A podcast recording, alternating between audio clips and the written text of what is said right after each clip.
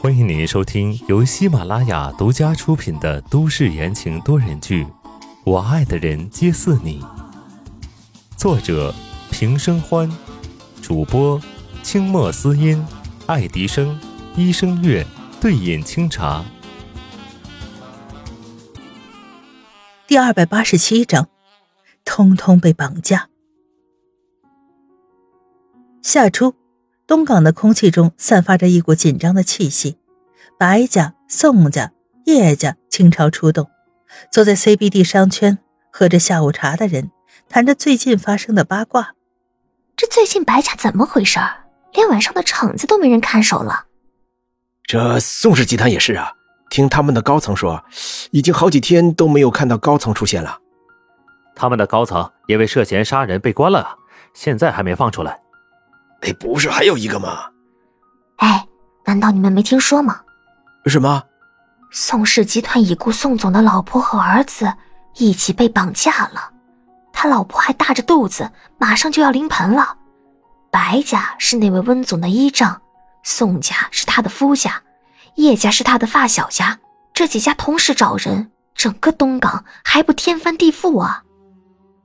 人呢？偌大的落地窗前。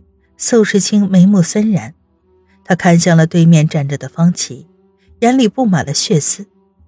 已经三天了，温之夏和宋文安不见，已经足足的三天了。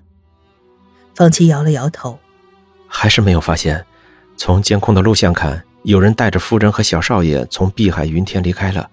可是盘查了所有的路口摄像，到了滨海公路第三个分岔口的时候，车子突然消失了。我们的人追了过去，只是发现了车。这几天我们排查了周围所有能住人的地方，都没有找到。宋世清狠狠的将手砸在了桌子上，低吼道：“继续找，只要他没有把人带出东港，就一定给我找到。”方琦浑身一抖，点头往外走去。宋世清的脸色骇人，周身的气息冷到了冰点。如果这次真的是夫人出了什么事，先生会发疯吧？宋世清双手撑住了头，懊恼不已。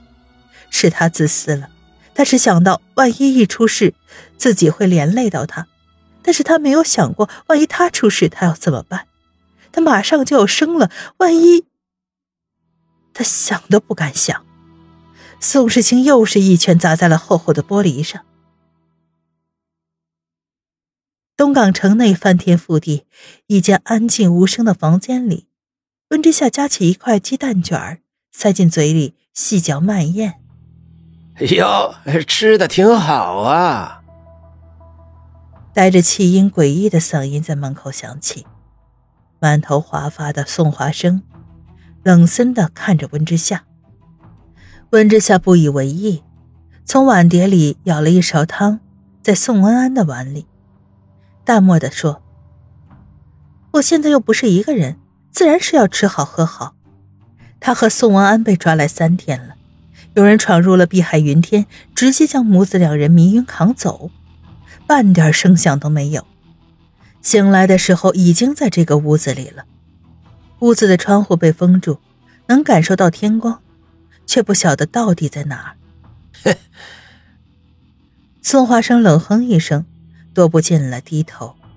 你就不怕我在菜里放点什么东西？不怕。温之夏吃完最后一口，擦了擦嘴。我们还有用呢，不是吗？哈哈哈哈哈！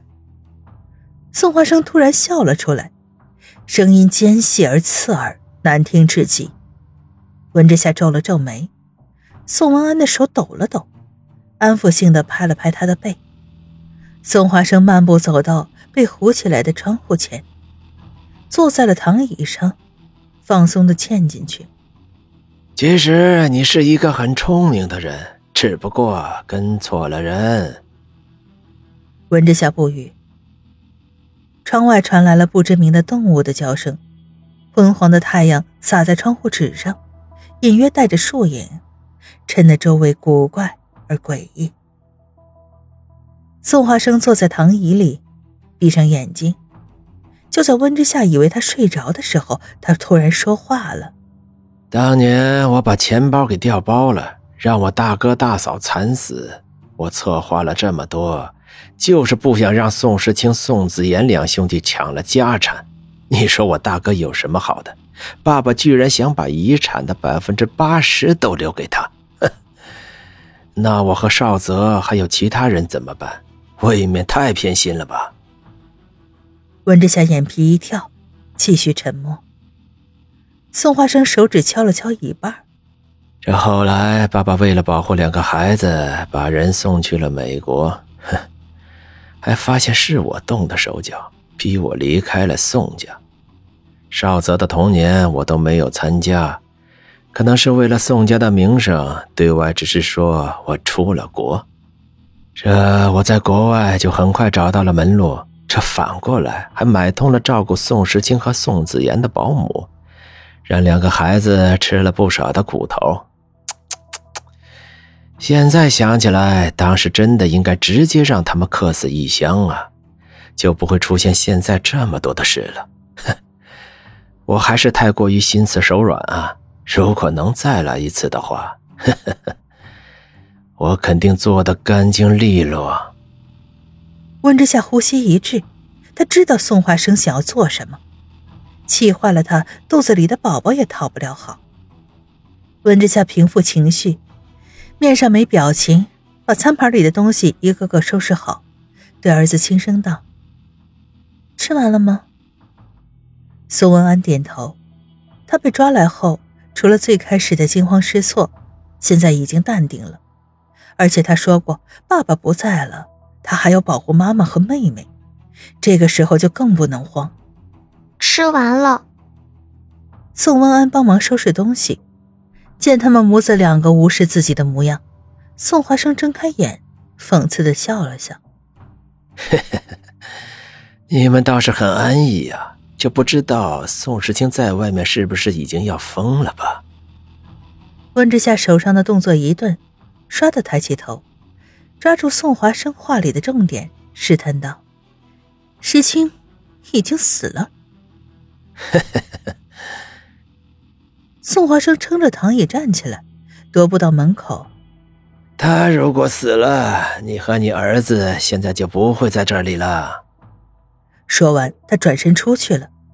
临了关上门的时候，似是想起了什么一样，诡异的一笑：“啊。”对了，好好吃。明天我们去个好地方。东港已经进入了夜，宋宅灯火通明。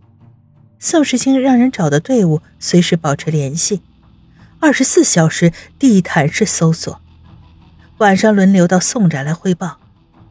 滨海一带暂无踪迹，城北没有找到，城西也没有找到，城南目前没有。一连串的报告下来。不是没有找到，就是毫无踪迹。宋时清头痛欲裂。先生，您别担心，这没有消息，也就是好消息。方启宽慰道。坐在旁边的白思年和高博对视一眼，纷纷附和：“是我们的人没有找到宋华生的任何出境线索，说明人还在东港。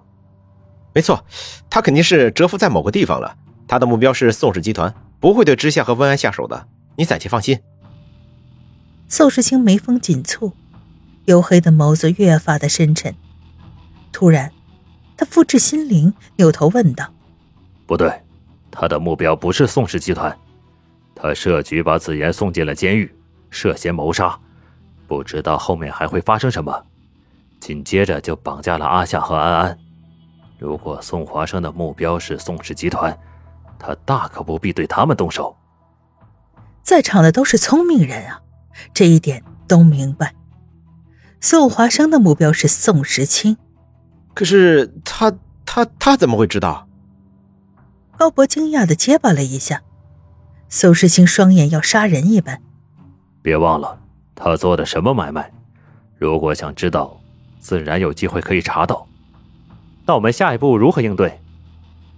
白思年纠结的问道。回应他的是一屋子的沉默。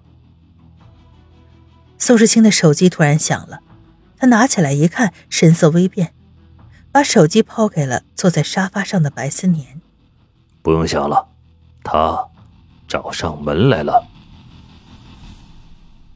听众朋友们，本集播讲完毕，感谢您的收听。